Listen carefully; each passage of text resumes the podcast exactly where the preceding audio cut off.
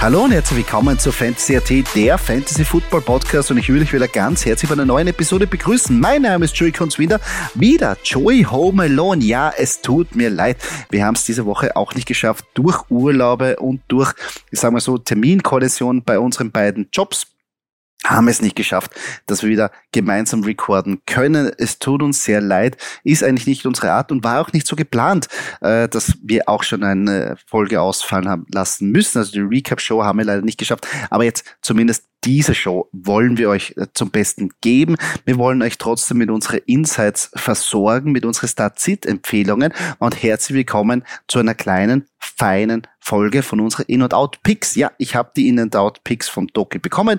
Ich werde sie wieder wie letzte Woche vorlesen und auch interpretieren, zusätzlich zu meinen Insights. Es hat sich auch was ein bisschen in der NFL getan. Da will ich auch ein bisschen drüber reden. Wir haben ein paar neue Gesichter jetzt an der Quarterback-Front. Zum einen natürlich verletzungsbedingt, zum einen natürlich durch die Trades. Ähm, und danach werden wir auch noch in die Game Prediction, also in die Score Prediction reinschauen vom Sonntag nach und Montag Nachtspiel. Ähm, ja, Herzlich willkommen. Bevor wir aber starten, will ich auch kurz unseren Partner vorstellen. Ähm, vielleicht hat mich ja der ein oder andere am Mittwoch dort gesehen. Es ist der liebe Putti, putticards.at, der Place to be für Pokémon-Karten, für Yu-Gi-Oh! Karten und natürlich Sportkarten aller Art. Äh, auf, mit dem Rabattcode FANTASY.at bekommt ihr 5% auf euren Einkauf. Und nicht vergessen, jede zweite Woche sind wir beim Putti auch zu Gast auf seinem Twitch-Kanal. Folgt ihm auf jeden Fall, schaut da vorbei. Äh, und da breaken wir äh, mit ihm schöne Sportkarten. Und da könnt ihr mit uns in Kontakt treten, könnt ihr Fragen stellen zu Fantasy Football und zu Football generell. Und wenn ihr natürlich so, also Fragen habt, schreibt uns auf Instagram, da sind wir am aktivsten. Wir versuchen jede Frage zu beantworten und gegebenenfalls in den Podcast einzubauen. Ähm, ja, es hat sich ja einiges getan. Verletzungsbedingt haben wir ein paar neue Gesichter auf der Quarterback-Position, die ja für uns ja eigentlich das ist die wichtigste Position im Football. Man kann es drehen, wie man es will. Da steht der General, da steht der Playmaker, da steht der, der die Bälle verteilt. Und für uns Fantasy-Spieler ist es natürlich sehr wichtig, zum einen natürlich oben auf ihn setzen können, dass er für uns produziert. Es muss ja nicht immer heißen, dass, es dann, dass er nachher das Spiel gewinnt. Wir müssen da ein bisschen differenzieren. Es sind zwei verschiedene Art Spieler, die wir spielen. Natürlich wäre es hilfreich, wenn er spielt, weil dadurch äh, oder gewinnt, dadurch macht er auch mehr Punkte, weil wenn man verliert und abmontiert wird, macht man meistens auch wenig Punkte. Also von dem her spielt er schon, aber Garbage Time und so weiter und so fort. Also nicht immer spricht der Spielverlauf dem wieder, was wir im Fantasy Football an Punkte bekommen. Ähm, daher müssen wir ein bisschen differenzieren. Und zwar gibt es jetzt ja Quarterbacks, die eingesprungen sind, wie zum Beispiel Will Levis oder auch ein PJ Walker, ähm, aber es gibt auch neue Rookies, die jetzt eine Chance bekommen, wie Aiden O'Connell oder auch Jaron Hall, weil natürlich ähm, sich da ähm, Kirk Cousins verletzt hat, beziehungsweise out for season ist. Und was ganz interessant ist, ist natürlich, was auch bei den Arizona Cardinals passiert, weil Arizona hat äh, Josh Dobbs zu den Vikings getradet. Also momentan ist Jaron Hall für dieses Wochenende gesetzt als der Starting Quarterback, aber on the long run will man wahrscheinlich, wahrscheinlich Joshua Dobbs irgendwie integrieren oder vielleicht ein, also mal, ich weiß noch nicht genau, ob man da in den Tank-Modus jetzt geht, voll, oder ob man versucht, irgendwie was auszutesten. Wie auch immer, es wird nicht einfacher für die Minnesota Vikings und auch nicht für die Arizona Cardinals. Es schleicht sich ja so langsam Kyler Murray wieder ran. Wie wie sehr er fit sein wird, ist die Frage. Ich habe aber schon vorher ein paar Mal schon erwähnt, Kyler Murray zu Station wäre keine schlechte Idee, weil der natürlich für uns Fantasy-Spieler auch vor, also die letzten Jahre sehr super produziert hat. Das heißt, wenn ihr einen IR-Spot e gehabt habt, vielleicht, dass ihr den euch nehmt, mal schauen, was passiert. Äh, momentan schaut es ja so aus, dass ein Battle ist zwischen Clayton June, der Rookie, und Kyler Murray, aber ich glaube, wenn also wenn Kyler Murray fit ist, dann wird er auch noch spielen, weil Arizona, ja, also ich glaube schon, dass er noch zum Zuge kommt. Dadurch äh, würde ich, würde ich den vielleicht mal nehmen und mal auf der Bank sitzen lassen, ähm, wenn ich die Möglichkeit habe. Und natürlich, äh, was auch noch passiert ist, ähm, und das ist sehr interessant äh, für mich on the long run, ist, äh, dass Desmond Reader sich ähm, verletzt hat, ist, glaube ich, noch immer im äh, Concussion Protocol. Und äh, dadurch kommt Taylor Heinecke zum Zug. Und das wird ganz interessant, wenn der besser performt ist. Desmond Reader oben nicht der, der seinen Starting-Job verliert. Also, uh, da passiert einiges. Aber so insgesamt, der Trade Deadline ist ja vorbei. Meiner Meinung nach ist nicht viel passiert. Also Donovan People Jones zu den äh, Lions, okay, das ist eine Absicherung, das ist das Big Target. Ähm, Jameson Williams ist vielleicht noch nicht so ganz drin, aber Amon Russell Brown bekommt seine Target Share. Ich glaube, das ist eine Absicherung hinterbei, dass sie einfach ein mächtiges, großes Ziel noch dazu haben wollen. Finde ich eine gute Acquis Acquisition, wie die Engländer sagen oder die Amis sagen. Ähm, das und äh, das, das finde ich jetzt nicht so schlimm. Und sonst ist es eigentlich eher defense-lastig gewesen, äh, der, der Trade, äh, keine Blockbuster-Trade, außer natürlich Chase Young, wenn man es jetzt vom, vom realen Football her nimmt. Ähm, die 49ers haben sich da wirklich ordentlich verstärkt an der Defense-Front. Äh, zeigt für mich das eindeutige Commitment, okay, wir sehen, dass wir jetzt die Spiele nicht mehr in der Offense so gewinnen, wie wir es wollen. Und drum brauchen wir mehr Hilfe bei der Defense. Ich glaube, das hat man jetzt eindeutig gesehen. Drei Spiele hintereinander verloren äh, mit Brock Birdie. Ähm, und man hat gesehen, okay, man hat Mühe, über die 20 Punkte zu kommen. Ich weiß, die ganzen Waffen sind jetzt nicht so hundertprozentig fit. Nichtsdestotrotz sollte man eigentlich mit dem Kader mehr als 20 Punkte regelmäßig aufs Scoreboard zaubern können. Ähm, und die Defense, ja, anscheinend brauchten sie Hilfe. Bin sehr gespannt, wie sich das weiterentwickelt. Ja, was wir natürlich auch immer besprechen sind oder ist unsere Stadtliga. Wie ich schon letztes Mal erwähnt habe, habe ich nicht der hundertprozentig Einsicht, weil wir über den Account vom Doki spielen. Ich kann nur eins sagen, es schaut nicht gut aus. Es schaut wirklich nicht gut aus. Zwei, sechs, wir sind am elften Platz. Äh, also ich, ich bin teilweise sprachlos. Wir haben da komplett, also wenn man sich den Kader jetzt natürlich vorliest, also jetzt natürlich äh, mit dem Feedback oder mit dem Know-how, was man halt von den letzten Wochen, würde ich sagen, was hat denn für Trottel, dass die gedraftet habt. Ja, unser Kader noch immer Justin Herbert, Austin Eckler, Devonte Adams, ähm, an, an Jordan Addison haben wir da. Auf der Bank natürlich hätte man da noch einen gewissen Najee Harris, einen Cam Akers, Kevin Ridley, der dabei hat, gut, hilft uns viel. Äh, Alexander Madison, Devon A. Chain, der auf ER ist. Ach, es tut so weh. Es tut so weh. Aber diese Woche schaut sie gar nicht von den Prognosen gar nicht so schlecht aus. Ich hoffe, dass es wirklich gut ist. Ähm, wir haben eigentlich durch die Bank gute Stats. Äh, Zach Moss ist ein bisschen so ein hm, Wackelkandidat meiner Meinung nach, aber ich hoffe, dass der Punkte macht. Da kommen wir eh später dazu. Rushy Rice gefällt mir diese Woche sehr gut, der übrigens in, in München spielt. Also nicht vergessen, es gibt natürlich auch wieder ein internationales Spiel. Äh, Kansas City Chiefs gegen die Miami Dolphins schon um 15.30 Nicht vergessen, das wird ein Spektakel. Ich bin sehr gespannt drauf. Das wird sehr geil. Ähm, den haben wir und die Cleveland Browns Defense gegen Arizona, also, ach, es ist eigentlich angerichtet. Es muss einmal wirklich funktionieren. Es lassen jetzt sehr viele Spiele aus.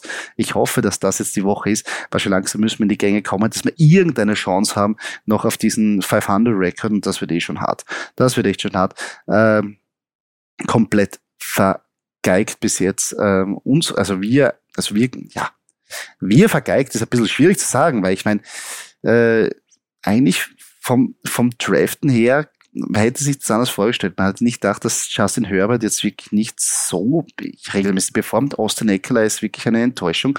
Ähm, die, da muss man ganz ehrlich sagen, ich meine, verletzungsbedingt, ja, hat es ein bisschen gehapert, aber das tut weg. Und Devante Adams ist einfach, ja, bei den Raiders, äh, jetzt, ja, jetzt kann es nur besser werden, okay? Jetzt haben wir eh schon den, den Headcoach rausgehauen, jetzt hat man den GM rausgehauen.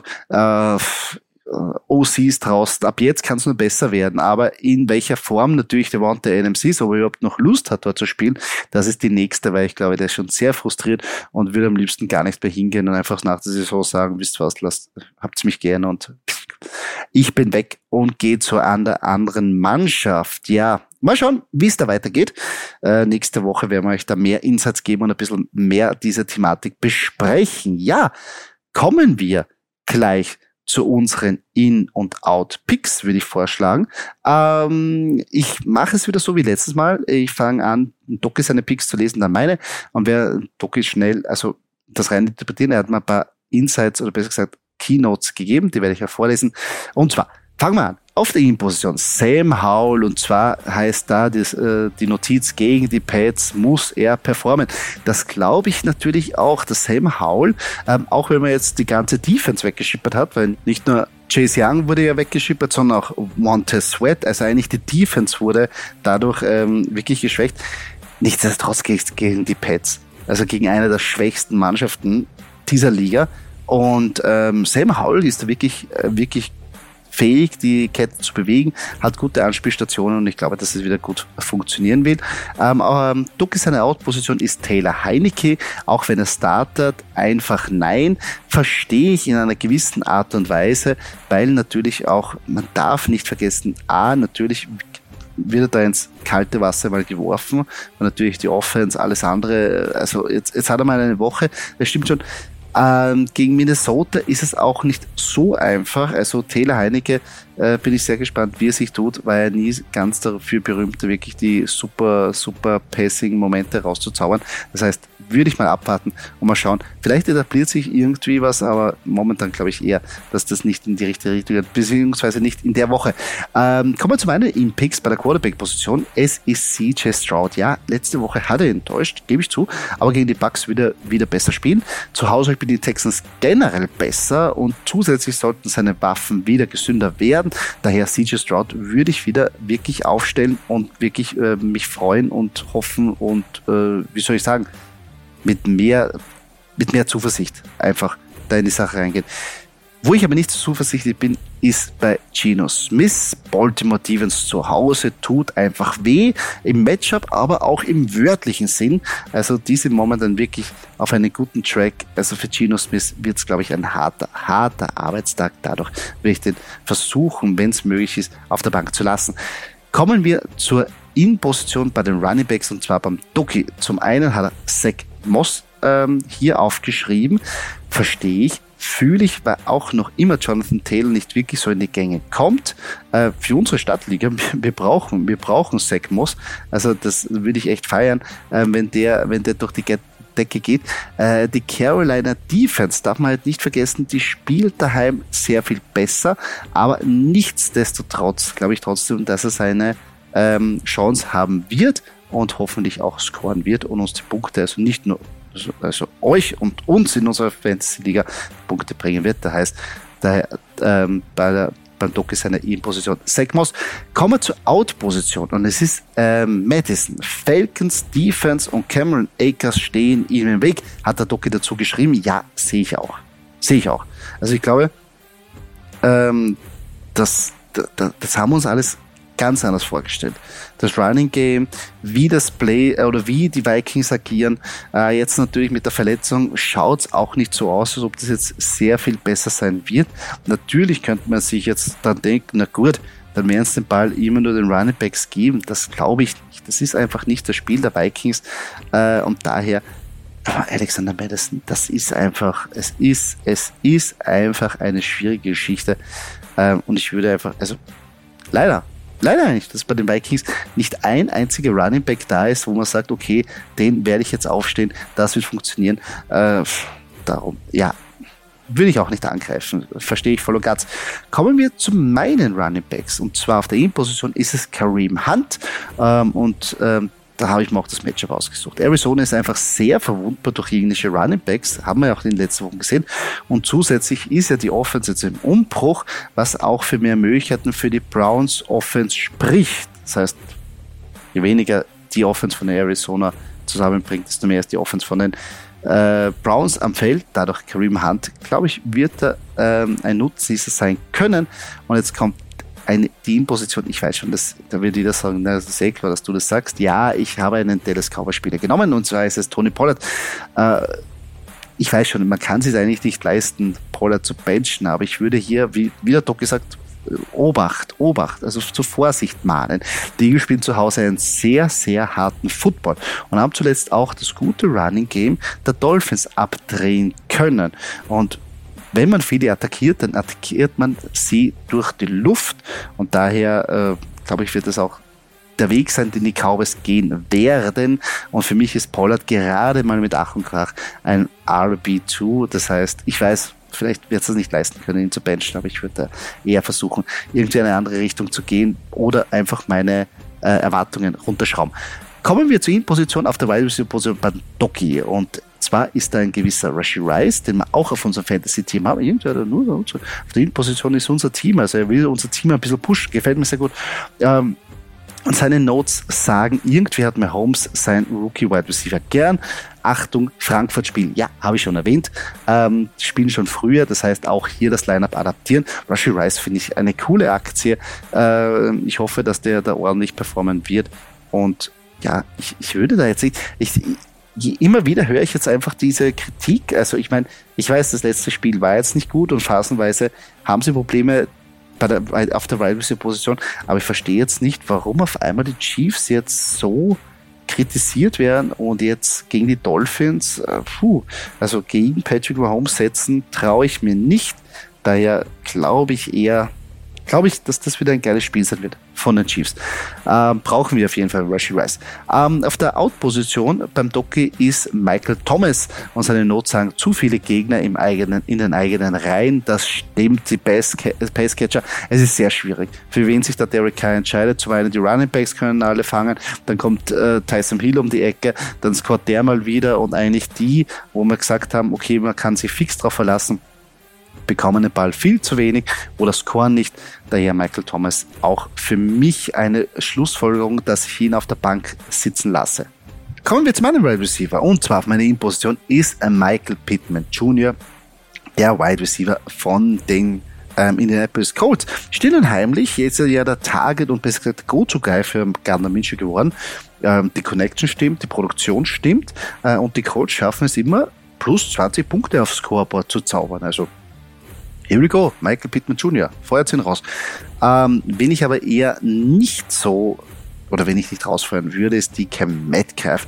Wie schon vorher erwähnt, Ravens können Wide Receiver abmontieren und das wird die, Cam Metcalf, auch wenn das so ein wuchtiger Kerl ist, auch zu spüren bekommen, beziehungsweise auch sein Quarterback. Das Passing Game, ach, das wird, glaube ich, ein sehr harter Tag für die Seattle Seahawks Offense. Kommen wir zu den Titans. Und zwar, der Doki würde da empfehlen, Logan Thomas. Es geht aber auf der dritte, der dritte Spieler auf seiner In-Position, der bei uns in der Stadtliga starten wird. Das muss jetzt funktionieren. Das muss jetzt Doki. Ich hoffe, er hat sich was überlegt. Oder er hat einfach unsere Stadtliga genommen und gesagt, die müssen alle funktionieren. Bin ich sehr gespannt. Logan Thomas, es geht bergauf. Ja, wie wir schon gesagt haben, wenn Sam, Sam Howell ein gutes Spiel hat, hat Logan Thomas auch ein gutes Spiel. Und gegen die Patriots Warum nicht? Warum nicht? Auf seiner In-Position ist irgendwie äh, Halloween-Theme. Michael Mayer, also nicht Michael Mayer, sondern Michael Mayer. Ähm, und er hat geschrieben, zu riskant, was die neuen, in Anführungszeichen, Raiders mit ihm machen werden. Das gebe ich vollkommen zu. Also da stehe ich auch äh, dabei, dass ich man hat sich gedacht, dass da jetzt die Work, äh, also besser gesagt, der Workload ähm, sich Richtung Michael Mayer verschiftet oder dass er mehr sein Target Share bekommt.